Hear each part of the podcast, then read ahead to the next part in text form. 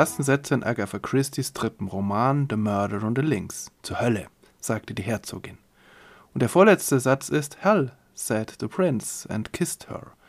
Zur Hölle, sagte der Prinz und küsste sie. Hallo und herzlich willkommen zur sechsten Folge meines Podcasts Agatha's Memories. In diesem Podcast geht es um die Werke von Agatha Christie, Romane, Kurzgeschichten. Ich lese diese Romane und Kurzgeschichten chronologisch und stelle sie dann jeweils hier an dieser Stelle vor. Heute geht es also um Agatha Christie's dritten Roman, The Murder on the Links, der zweite Roman mit Hercule Poirot.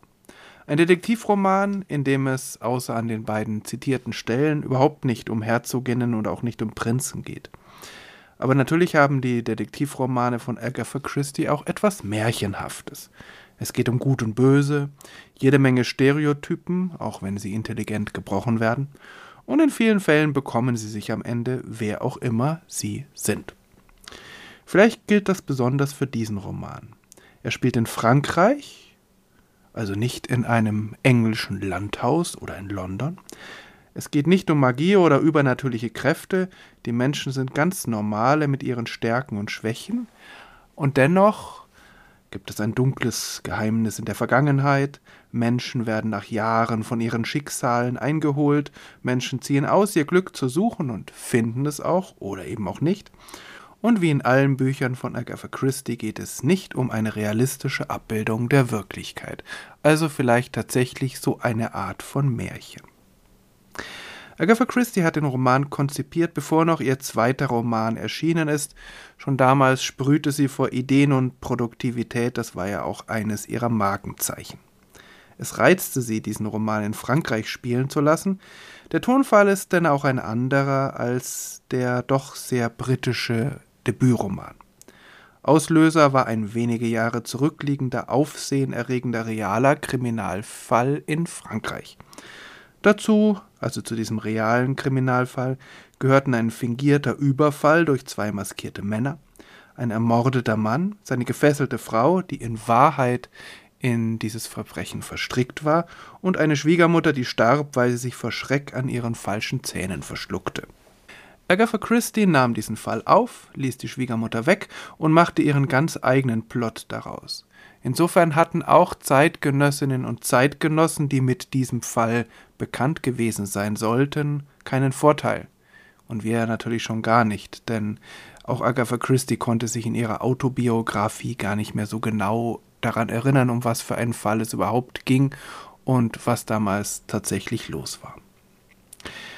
Auch wenn der Roman fast komplett an der französischen Kanalküste nicht weit von Calais spielt, sprechen natürlich alle Beteiligten Englisch. Dass alle Englisch sprechen, verbirgt ein wenig die Tatsache, dass die einzige englische Person Poros Freund und Ich-Erzähler Arthur Hastings ist der passt als Erzengländer eigentlich gar nicht hinein unter diese vielen Französinnen und Franzosen und er ist über weite Teile ähnlich hilflos den Ereignissen ausgeliefert wie im ersten Roman. Selbstverständlich verliebt er sich auch hier bei jeder Gelegenheit und macht sich jeden Verdacht, der irgendwie aufkommen könnte, zu eigen. Aber gleichzeitig entwickelt er sich aus diesem Roman hinaus. Das führt so weit, dass Agatha Christie ihm hier seine vorläufige Abschiedsvorstellung ermöglicht. Dazu aber später mehr. Der Titel lautet The Murder on the Links. Die deutsche Ausgabe, also der deutsche Titel, ist dieses Mal sehr wortgetreu und lautet Mord auf dem Golfplatz. Aber dieser Titel, ob nun englisch oder deutsch, ist etwas irreführend. Und das war auch der Grund, warum ich dem Roman zunächst etwas misstrauisch gegenüberstand, damals, als ich in meiner Jugendzeit doch relativ viele Romane Agatha Christie's auf Deutsch gelesen habe, denn äh, ich fand einen Krimi im Golfermilieu nun nicht besonders verlockend. Allerdings spielt sich nur der Mord selbst auf dem Golfplatz ab, der noch nicht einmal ganz fertig ist. Also keine reichen Menschen, die lässig über einen Golfplatz schlendern und sich dann hinterher im Clubhaus über irgendetwas unterhalten. Wieder ist das erste Kapitel ein besonderes. In The Mysterious Affair at Styles ging es Zu Beginn um die Vorstellung des kompletten Verdächtigen-Tableaus in einem Kapitel. In The Secret Adversary im zweiten Roman ging es um die zufällige Begegnung des Ermittlerpaares und um einen Namen, der zufällig aufgeschnappt wird und dann das Ganze ins Rollen bringt. In diesem Roman bekommt im ersten Kapitel Arthur Hastings gleich einen großen Auftritt. Allerdings ist dieser Auftritt kein rühmlicher, denn er begegnet im Zug von Paris nach Calais einer jungen Frau, die ihn gleichzeitig nervt und fasziniert, auf jeden Fall aber überfordert. Er, der sich selbst als sehr altmodischen, sehr konservativen englischen Gentleman schildert, dem es sehr wichtig ist, dass sich Frauen so verhalten, wie sich Frauen eben verhalten sollten, sieht sich einer französischen Akrobatin gegenüber, die nach ihrer Schwester sucht, fasziniert ist von seinen Erfahrungen als Co-Detektiv und ihren Namen augenzwinkernd als Cinderella angibt. Das Cinderella-Motiv zieht sich durch das ganze Buch, allerdings völlig im Schatten des Hauptplots und erst beim dritten oder vierten Lesen stellt sich heraus, wie viel Liebe Agatha Christie auf diese Nebelhandlung verwendet, denn dieser ja, ich sag mal Deckname, den sich diese junge Frau am Anfang gibt, ist nicht ganz zufällig gewählt. Also eine Nebenhandlung, die eigentlich relativ unbedeutend ist, ein Motiv, das nur am Rande vorkommt, aber eben Arthur Hastings am Schluss einen spektakulären Abschied ermöglicht. Ganz kurz blitzt im ersten Kapitel ebenfalls etwas auf, was für den Roman nebensächlich ist, aber ganz sicher nicht für diese Zeit. Die zeitliche Nähe zum Ersten Weltkrieg. Als Hastings da im ersten Kapitel durch die französische Landschaft fährt, überfällt ihn die Erinnerung an die Kriegserfahrungen, die er eben damit auch verbindet denn vor wenigen Jahren ist er nicht mit dem Zug durch diese Landschaft gereist, sondern hat dort gekämpft. Ansonsten merken wir nichts davon, dass vor wenigen Jahren Krieg geführt wurde. Und ich frage mich, ob das tatsächlich so war, ob tatsächlich der Krieg relativ spurlos an dieser Landschaft vorbeigegangen ist. Ich kann es mir kaum vorstellen oder ob es eben ein Wunschbild war. Das Wunschbild Agatha Christie's und vielleicht auch das Wunschbild vieler ihrer LeserInnen, die nach diesen harten Jahren nicht auch noch über irgendwelche Kriegserlebnisse lesen wollten. Hastings also, gleich im ersten Kapitel. Die Gefühle Agatha Christie's gegenüber ihrem Ich-Erzähler scheinen sehr zwiespältig gewesen zu sein. In ihrer Autobiografie schreibt sie auf einer Seite, der gleichen Seite, dass sie es genossen hat, diesen Charakter zu schreiben und dass sie ihn dann auch irgendwie leid ist. Offensichtlich reicht ihr ein wiederkehrender Charakter und von beiden ist Poirot tatsächlich die interessantere Gestalt, die auch noch mehr Entwicklungspotenzial hat. Hastings ist doch zu sehr der archetypische Engländer, als dass Agatha Christie aus dieser Schublade noch irgendwie herausgekommen wäre ohne unglaubwürdig zu werden. Also sie hat ihn so deutlich als erzkonservativen Engländer geschildert, dass es höchst unglaubwürdig gewesen wäre, wenn er nun innovativ und aufbruchsfreudig wird.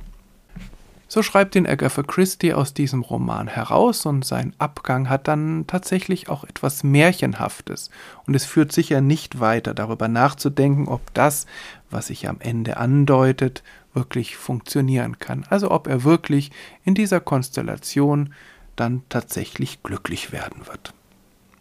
Zu Beginn des Romans allerdings, auch das wird im ersten Kapitel erzählt, teilt sich Hastings mit Poirot eine Wohnung.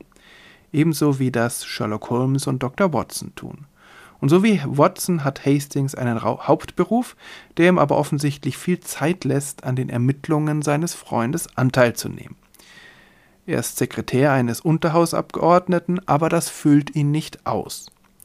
So hat er keine Probleme damit, Poirot mehrere Wochen nach Frankreich zu begleiten und am Ende des Romans verabschiedet er sich auch beruflich nach Südamerika. Von dort wird er Jahre später wiederkommen und zumindest ab und zu wieder der Ich-Erzähler in Poirot-Romanen oder Erzählungen sein. In der Serie von Kurzgeschichten für die Zeitschrift The Sketch die Agatha Christie ebenfalls 1921 entwickelt, ist übrigens Hastings selbstverständlich mit von der Partie. Diese Kurzgeschichten spielen also offensichtlich chronologisch vor The Murder on Links.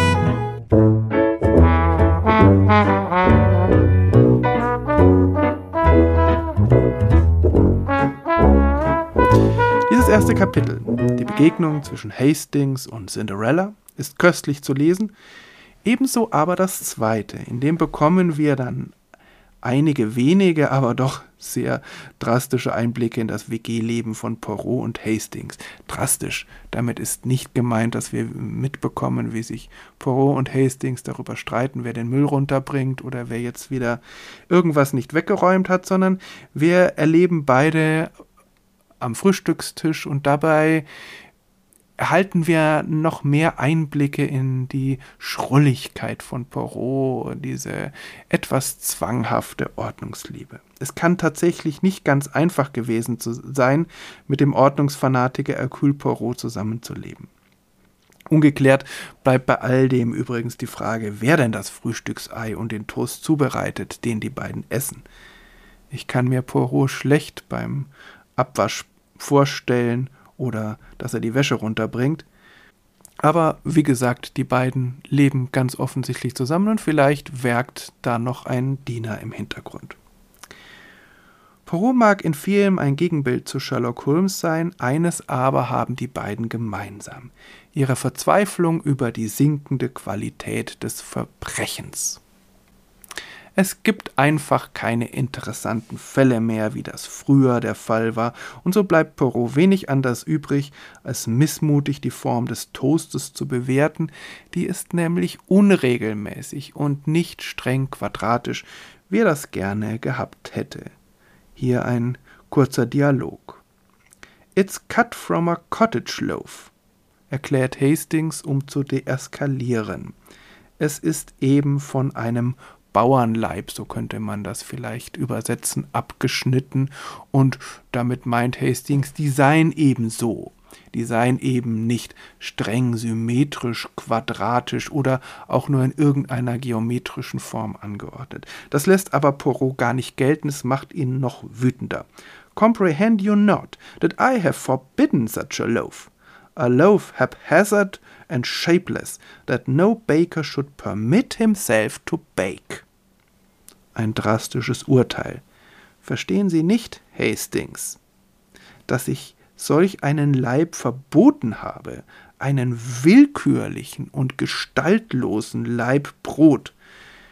Kein Bäcker sollte sich selbst erlauben, einen solchen Leib zu backen. An dieser Stelle übrigens die spannende Frage, die sich im Englischen ja nicht stellt, ob sich Poirot und Hastings nun gesiezt oder geduzt haben. Ich habe jetzt hier an dieser Stelle das Siezen angenommen, so wie es ja auch bei Sherlock Holmes und Dr. Watson in vielen deutschen Übersetzungen vorkommt. Ich habe jetzt gerade gar keine Ahnung, wie das in der deutschen Übersetzung von diesem Roman oder überhaupt von den äh, Poirot-Romanen gelöst ist. Wie ich gerade gesagt habe, geht es in diesem zweiten Kapitel um die Eigenheiten von Hercule Poirot und natürlich auch um die Eigenheiten, was seine Ermittlungsmethoden betrifft. Denn auch in dieser Hinsicht vertritt er Order and Method, also Ordnung und Methode. Und er setzt alles dran, in diesem Roman die chaotische Handlung, die sich um ihn herum entwickelt, in eine Ordnung zu bringen. Das gelingt ihm knapp, aber es entsteht schon der Eindruck, es sei Ordnung für ihn mindestens ebenso wichtig wie die Aufklärung eines Kapitalverbrechens. Natürlich ist das eine etwas ungerechte Bemerkung, denn für Poirot gehört beides zusammen. Und er ist der Meinung, dass sich ein Kapitalverbrechen nur mit einer ordentlichen und methodischen Ermittlung aufklären lässt. Und an einer Stelle dieses Romans verzweifelt er, weil die scheinbare Lösung des Falles, wie sie sich auch ihm aufzuzwingen scheint, so gar nichts mit Ordnung zu tun hat. Und das macht ihn unzufrieden und er weigert sich irgendwie, diese Lösung aus diesen Gründen auch anzuerkennen. Und natürlich hat er recht. Und natürlich lässt sich die Lösung nur mit seiner ordentlichen Entwicklungsmethode herbeiführen. Auch wenn wir in den Kurzgeschichten noch weitere Einblicke in das WG-Leben der beiden bekommen, so ist dieses WG-Leben doch nur von kurzer Dauer und es ist auch in diesem Roman letztlich kein Hauptaspekt. Denn schon im zweiten Kapitel erreicht Poirot der briefliche Hilferuf des Millionärs Petey Renault, den er wenig später in Frankreich ermordet auffindet. Er wird der Tote auf dem Golfplatz sein. Aber nochmal einige Worte zu Order and Method. Überhaupt ähm, nimmt die Definition und auch die Abgrenzung der Ermittlungsmethode Poros einen sehr großen Raum in diesem Roman ein, einen größeren Raum als im Debütroman. Die berühmten Little Grey Cells, also die kleinen grauen Zellen, die Gehirnzellen, Poros haben schon das Rätsel von Styles gelöst, aber Poirot hat da auch im klassischen Sinn nach Indizien gesucht und sie haben ihm nach, bei der Lösung geholfen. Also es geht da um einen grünen Wollfaden zum Beispiel. Das lag auch daran, dass er über weite Strecken die alleinig ermittelnde Person war. Also er musste das machen, was sonst in Detektivromanen oder auch in diesem Roman eben die Arbeit der polizeilichen Ermittlungsbehörden ist. Also sozusagen die Drecksarbeit, die Poirot nicht machen will, weil er der Meinung ist, dass das nicht sein Ding sei und dass dort nicht sein Talent läge. In The Murder the Links ist es nämlich so, dass Poirot erst dazu kommt, als die Polizei ihre Ermittlungen schon aufgenommen hat. Natürlich wird er mit einbezogen, denn es ist meistens so, dass irgendjemand des ermittelnden Polizeiteams ihn kennt von einem früheren Fall und geehrt ist, ähm, den berühmten Detektiv hinzuzuziehen. Und so muss sich Perrault an dieser Stelle um den körperlichen Aspekt der Ermittlungen nicht kümmern. Sein Anteil ist es, dass er die gefundenen Indizien, Zeiten, Alibis, Zeugenaussagen im Geiste anordnet und dann daraus die Lösung des Falles destilliert. Natürlich ist das nach Meinung Poros die wichtigere Arbeit, wichtiger als die ja, methodische, ermüdende Suche nach äh, Indizien, aber er ist weit entfernt von einer Geringschätzung polizeilicher Arbeit, wie sie bei Sherlock Holmes und anderen literarischen Detektiven dieser Zeit gelegentlich zu finden ist. Also sozusagen die Überheblichkeit des Amateurs, die von der Gegenseite dann mit einer ebenso großen Überheblichkeit des Profis, also des Polizeibeamten, beantwortet wird. Agatha Christie wird die Konzentration auf das Denken weiter aufbauen, bis dahin, dass einmal Poirot gar nicht mehr aus seinem Lehnstuhl aufstehen muss, um einen Fall zu lösen. Davon ist er hier tatsächlich noch weit entfernt. Wir erleben ihn gegen Ende des Romans, wie er über einen Baum in ein Fenster im ersten Stock klettert. Völlig undenkbar in späteren Romanen und nicht nur deswegen, weil er dann älter geworden ist. Und wie schon im ersten Roman hat Poirot eine Schwäche für junge Paare, die er nach Kräften zu fördern versucht. Durch alle Romane hindurch hat der belgische Detektiv immer wieder einen kleinen Nebenjob als Liebesgott. In diesem Roman bekommt Poirot einen direkten Gegenspieler, den jungen Polizeibeamten Giraud von der Pariser Polizeibehörde Sûreté, was in England ungefähr Scotland Yard entspricht. Giraud ist energiegeladen, arrogant, er genießt einen ausgezeichneten Ruf, er ist sogar Hastings bekannt und er blickt verächtlich auf die alte Garde herab, also zum Beispiel auf Poirot. Es ist ganz interessant, dass Giraud in der Kriminalliteratur eigentlich dem älteren Detektivtypus entspricht, also zum Beispiel Sherlock Holmes, dass er hier aber eine Art Moderne vertritt. Vielleicht ist hier aber Agatha Christie einfach zu sehr in ihrem entscheidenden Fehler bei der Erschaffung Poros gefangen, dass sie ihn nämlich als Pensionär auf die Bühne der Detektivliteratur geschickt hat. Poirot auf jeden Fall hat für seinen berühmten Gegenspieler aus Paris wenig übrig und nennt ihn wenig schmeichelhaft einen Foxhound oder auch einen Toy Balloon, einen Spielzeugballon voller Luft, in den man nur hineinstechen muss und der zerplatzt mit einem spektakulären Knall. Giraud macht sich übrigens fast alle anderen Ermittelnden auch zu Feinden und er erzeugt großen Eindruck durch seine Energie und Tatkraft, Hastings ist immer wieder hin und her gerissen von seiner, zwischen seiner Bewunderung für diesen tatkräftigen Foxhound und auf der anderen Seite seiner Loyalität zur Poirot und er ist da sehr wankelmütig. Giraud kann wie Sherlock Holmes Dutzende von Zigarettenmarken unterscheiden, letztlich bleibt er aber doch am Offensichtlichen hängen und scheitert kläglich. Poirot verweist demgegenüber auf seinen psychologischen Zugang, dass er eben auf die Psychologie sowohl des Opfers als auch der Täter abhebt. Und das bleibt ja auch in den Romanen, äh, die später kommen, sein Markenzeichen. Diese Methode hat allerdings wenig mit den in diesen Jahren schon weit bekannten Methoden Sigmund Freuds oder anderer PsychologInnen zu tun. Perrault geht es allgemein um die inneren Beweggründe der handelnden Personen. Warum handeln sie so? Könnten sie anders handeln? Inwieweit sind sie von ihrer Vergangenheit bestimmt? Triebfedern sind dabei Habgier und immer wieder auch die Liebe. Giraud auf der anderen Seite hält sich an das, was er sieht oder das, was er ermittelt, was er herausbekommt, und er kümmert sich nicht um irgendwelche inneren Beweggründe oder auch innere Zusammenhänge zwischen Handlungen der Vergangenheit und der Gegenwart. Poirot dagegen kommt immer wieder zu Lösungen, weil sein Gegenüber nicht aus seiner Denkweise ausbrechen kann und so berechenbar wird. Man is an unoriginal animal. Der Mensch ist ein unoriginelles Tier. Diese geistige Unfreiheit nimmt in Agatha Christie's Romanen manchmal schicksalhafte, gar tragische Züge an, in Ansätzen auch hier, dazu später noch einiges andere mehr. Im Großen und Ganzen stiliert Agatha Christie gerade in diesem Roman und gerade hier am Anfang Poirot als Gegenbild zu Sherlock Holmes. Und trotzdem hat auch der belgische Detektiv seine Sherlock Holmes-Momente, etwa als er einen Toten genau beschreibt, obwohl er ihn noch nie gesehen hat. Aber auch hier, diese Schlussfolgerungen, die alle Anwesenden völlig perplex werden lassen, gründen in geistiger Arbeit, nicht im Blick auf kleinste körperliche Merkmale oder Eigenheiten der Kleidung wie bei dem Kollegen aus der Baker Street. Und doch wie Sherlock Holmes zieht er gelegentlich großes Vergnügen daraus, Andeutungen zu machen und dann das Gegenüber aufzufordern, doch gefällig selbst nachzudenken. Es lägen doch alle Indizien auf dem Tisch. Vielleicht auch als, äh, als Aufforderung an die LeserInnen, den eigenen Verstand anzustrengen und wie immer in einen Wettstreit mit der Autorin oder auch den Detektiv zu treten. Hastings auf jeden Fall ist in der Regel wenig amused.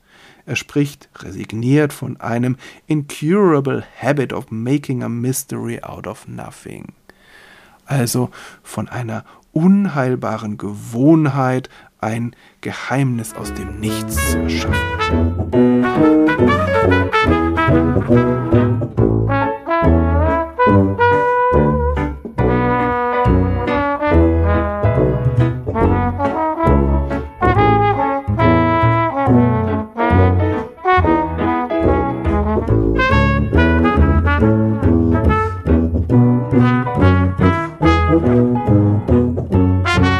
Peru erhält also einen Hilferuf des franco-kanadischen Millionärs Paul Renault.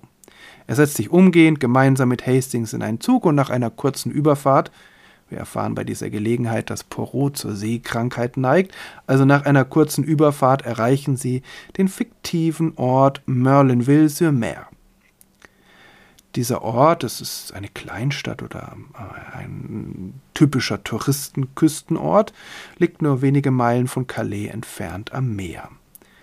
Auf ihrem Weg zur Villa Geneviève, wo Renault wohnt, kommen sie an einer kleineren Villa, der Villa Marguerite, vorbei, wo Hastings eine wunderschöne junge Frau auffällt, natürlich Hastings. Und selbstverständlich ist er auch von ihrer Schönheit völlig geblendet, während Poirot nur anmerkt, I only saw a girl with anxious eyes. Ich habe nur ein Mädchen mit besorgten Augen gesehen. Als sie ihr Ziel, also die Villa Geneviève, erreichen, stellen sie fest, dass Monsieur Renault in dieser Nacht ermordet wurde. Offensichtlich wurde er erstochen und dann am Rand des halbfertigen Golfplatzes vergraben. Er wurde allerdings von den dort tätigen Bauarbeitern bei ihren Aushubarbeiten entdeckt, also nach wenigen Stunden schon, und wird später von seiner Frau identifiziert, die bei diesem Anblick in Ohnmacht fällt. Ziemlich schnell stellen sich im Verlauf der Ermittlungen, in die Poirot natürlich, das sagte ich ja, selbstverständlich mit eingezogen wird, stellen sich verschiedene andere Dinge heraus. Madame Renaud wurde in dieser Nacht gefesselt und geknebelt. Sie berichtet von zwei bärtigen Männern, offensichtlich aus Chile, die von ihrem Mann ein Secret fordern und als er es ihnen nicht geben kann oder will, ihn aus dem Zimmer schleifen. Das ist das letzte Mal, dass sie ihn gesehen hat. Und das Secret deutet offensichtlich auf ein dunkles Geheimnis dieses Mannes, der sein Geld in Südamerika gemacht hat, hin. Monsieur Renaud wiederum hatte offensichtlich am Abend vor dem Mord Besuch von einer Dame. Eine Dienerin behauptet, es sei Madame d'Aubreux gewesen, die Mutter der wunderschönen jungen Frau, die Hastings vor ihrer kleinen Villa aufgefallen war. Madame d'Aubreux sei öfter im Haus gewesen und die Dienerin deutet an, dass sie und Monsieur Renaud ein Verhältnis gehabt hätten. Eine andere Dienerin widerspricht, das sei gar nicht die Besucherin gewesen.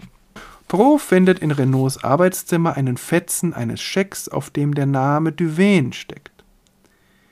Im Mantel des Ermordeten wird wiederum ein Liebesbrief einer gewissen Bella entdeckt, in dem sie als verschmähte Liebhaberin einen Mord androht. Die Ermittelnden erfahren außerdem von einem Streit zwischen Renault und seinem Sohn Jack, in dem dieser den Wunsch äußert, der Vater wäre tot. Allgemein wird aber an dieser Stelle angenommen, dass Jack gar nicht mehr am Land ist, sondern nach diesem Streit erst nach Paris gefahren ist und dann im Auftrag seines Vaters sich auf den Weg nach Chile gemacht hat. Schnell stellt sich heraus, dass das gar nicht stimmt. Der Ermordete wiederum hat erst vor wenigen Wochen sein Testament geändert. Die Hauptmasse seines beträchtlichen Vermögens geht nicht, wie davor, zu gleichen Teilen an seine Frau und seinen Sohn, sondern nur noch an seine Frau. Schließlich taucht auch Cinderella auf und macht das Leben von Hastings nicht gerade einfach, und sehr schnell wird klar, dass mit dieser Geschichte von den beiden chilenischen Männern etwas nicht stimmen kann, aber stattdessen taucht ein anderes Geheimnis aus der Vergangenheit auf, nämlich ein Fall, der vor wenigen Jahren in Frankreich passiert ist, ein Kriminalfall, und der ein anderes Licht auf den aktuellen Kriminalfall in Merlinville. Diese kurze Zusammenfassung zeigt, glaube ich, dass die Handlung wieder sehr komplex ist und dass es viele Verdächtige geben wird und auch viele falsche Fährten. Wieder einmal spielt allerdings Agatha Christie mit offenen Karten. Wir erfahren alles, was Poirot weiß. Es gibt dieses Mal sogar eine Teilaufklärung in der Mitte des Buches, weil Hastings verzweifelt ist über diese seltsame Geheimniskrämerei Poros und Poros sich dann erbarmt und einige Dinge auflöst, die man als Leserin vielleicht schon geahnt hat, vielleicht aber auch nicht. Überhaupt erfordert es höchste Konzentration, Agatha auf der Spur zu bleiben, weil wirklich auf alles geachtet werden muss und es außerdem dann noch eine Vielzahl falscher Spuren und Fährten gibt.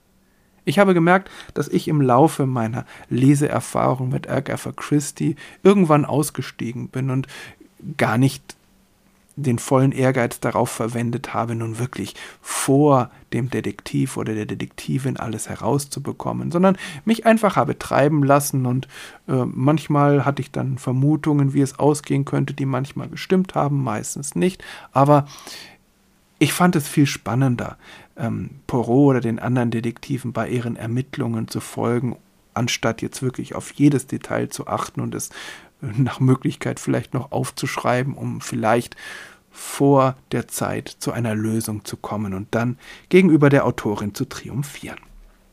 Ich hatte schon in den letzten Folgen darauf hingewiesen, dass Agatha Christie interessantere Frauen als Männerfiguren schreibt. Das ist auch dieses Mal so. Die beiden einzigen wirklich interessanten männlichen Figuren, finde ich zumindest, sind Hercule Poirot und der Ermordete. Agatha Christie geht noch weiter. Es gibt schlicht nur ganz wenige Männer, die nicht auf der Ermittlerseite zu finden sind. Dort gibt es übrigens dieses Mal gleich fünf. Das stellt auf den ersten Blick ein gewisses Problem dar, denn irgendjemand muss den Ermordeten ja auf dem Golfplatz begraben haben, was offensichtlich harte Arbeit gewesen ist. Agatha Christie löst dieses Problem allerdings leicht und elegant.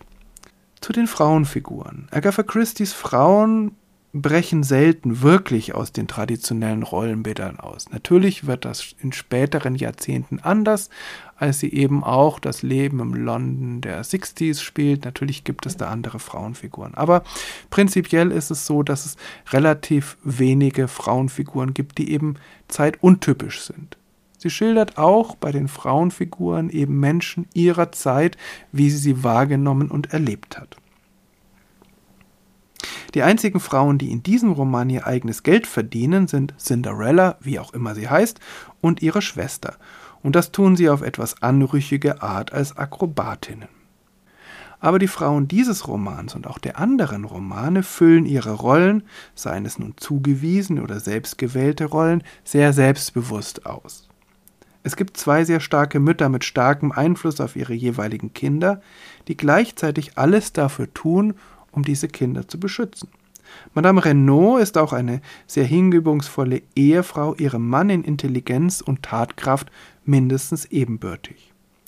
Und schließlich führt Agatha Christie hier eine Frauengestalt ein, die sie im Verlauf ihrer Karriere wieder und wieder variieren wird, nämlich die starke junge Frau, die sich eines nicht ganz so starken Mannes annimmt, oder man könnte auch sagen, eines schwachen Mannes. Oft sind junge Männer bei Agatha Christie hilflos, sofern sie nicht eine starke Frau an ihrer Seite haben. Und das sind dann oft Männer, die als Verdächtige oder in anderer Weise in einen Mordfall verwickelt werden und dann von Frauen da herausgehauen werden müssen. Auch Arthur Hastings tendiert offensichtlich in diese Richtung, aber ist natürlich ein Sonderfall. Schließlich behandelt Agatha Christie in diesem Roman zumindest unterschwellig zwei ihrer Lieblingsthemen. Die Schatten der Vergangenheit und die Vererbung von Charaktereigenschaften oder sogar Schicksalen.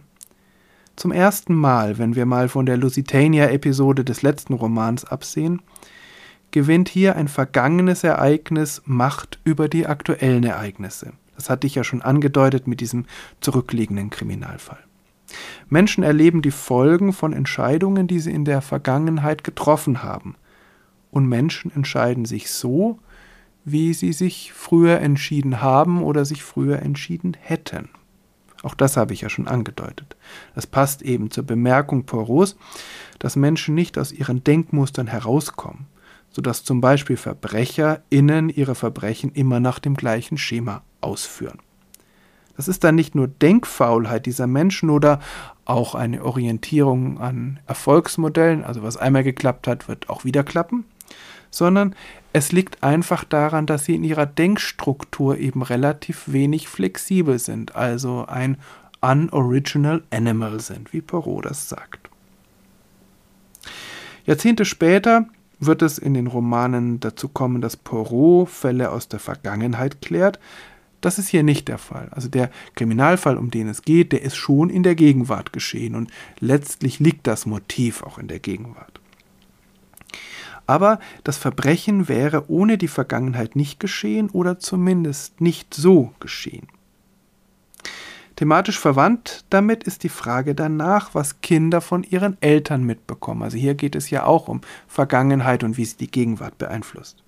Noch in ihrem vorletzten Roman spielt die Befürchtung eine entscheidende Rolle, dass der Sohn einer Mörderin ihren Hang zur Kriminalität geerbt haben könnte. In Elephants Can Remember. In diese Richtung geht es hier auch. Agatha Christie scheint tatsächlich von einer Art genetischer Disposition auszugehen, also einer ähm, ja, genetischen Veranlagung zu gewissen Dingen auch wenn sie es natürlich anders nennt. Genetik war zur damaligen Zeit noch kein äh, ja, Mainstream-Gedanke. Sie nennt es Heredity, also Vererbung. Das ist natürlich ein durchaus diskussionswürdiges Konzept. Allerdings kann das, was Agatha Christie in diesem Roman damit meint, genauso durch Sozialisation, also durch das Vorleben des eigenen Lebensentwurfes durch die Eltern geschehen. Und man muss Agatha Christie zugute halten, dass es immer auch Personen gibt, die diesen Zusammenhang durchbrechen, also die sich nicht an die genetisch vererbte Disposition halten, sondern daraus ausbrechen. Im Großen und Ganzen, dieser Roman ist eine unbedingte Weiterentwicklung. Nicht nur der Detektiv entwickelt sich weiter, nicht nur die, der Ich-Erzähler entwickelt sich heraus aus dem Roman und aus der literarischen Welt Agatha Christie's, sondern auch die Handlungsspielräume werden weiter. Das hat sich natürlich auch schon in A Secret Adversary abgezeichnet, aber da ist es ja ein völlig anderes Genre. Ich vergleiche jetzt hier eher den ersten und den dritten Roman. Hier entwickelt Agatha Christie einen komplexeren und auch einen mutigeren Plot. Sie gewinnt an Selbstvertrauen und sie schreibt dadurch einen Roman, der auch heute noch wunderbar lesbar ist. Ich muss tatsächlich sagen, dass ich auch in der Rückschau diesen Roman unterschätzt habe. Er ist bei mir nicht hängen geblieben, wie zum Beispiel The Mysterious Affair at Styles. Da, den hatte ich einfach in Erinnerung. Dieser Roman, der war mir irgendwie nicht in Erinnerung, aber ich muss sagen, völlig zu Unrecht. Denn es ist ein sehr kluger und auch überraschender Plot, den Agatha Christie da entwickelt. Und eine kurze Bemerkung noch ich hatte ja angedeutet, zumindest in meiner, äh, in meiner Spoiler-Folge zu Styles, dass Agatha Christie auch mit Minderheitenklischees spielt, was durchaus ein gefährliches Spiel ist. Das stand ja auch in diesem Roman in Styles eben nicht im Mittelpunkt, war nur ein Randphänomen, aber ich finde es auf jeden Fall angenehm, dass die Autorin hier völlig darauf verzichtet. Und auch, dass sie offensichtlich ihren Ich-Erzähler aus diesem Roman herausschreibt, zeigt, dass sie sich auf ihre ureigenste Kompetenz, auf ihr ureigenstes Talent der Entwicklung rätselhafter, geheimnisvoller und undurchsichtiger Plots besinnt und mit solchen ja, Randphänomenen und mit solchen Tricks eben äh, nicht mehr arbeiten muss. In der nächsten Folge dieses Podcasts etwas ganz anderes. Da geht es um keinen Roman, denn es kommen ja jetzt auch chronologisch erst einmal einige Kurzgeschichten. Und so geht Agatha Christie in der nächsten Folge auf Weltreise. Es wird also ein bisschen biografisch. Und sie findet dabei Zeit, sich um ihre Kurzgeschichten zu kümmern. Auch darum soll es zumindest in Ansätzen gehen. Bis dahin, alles Gute.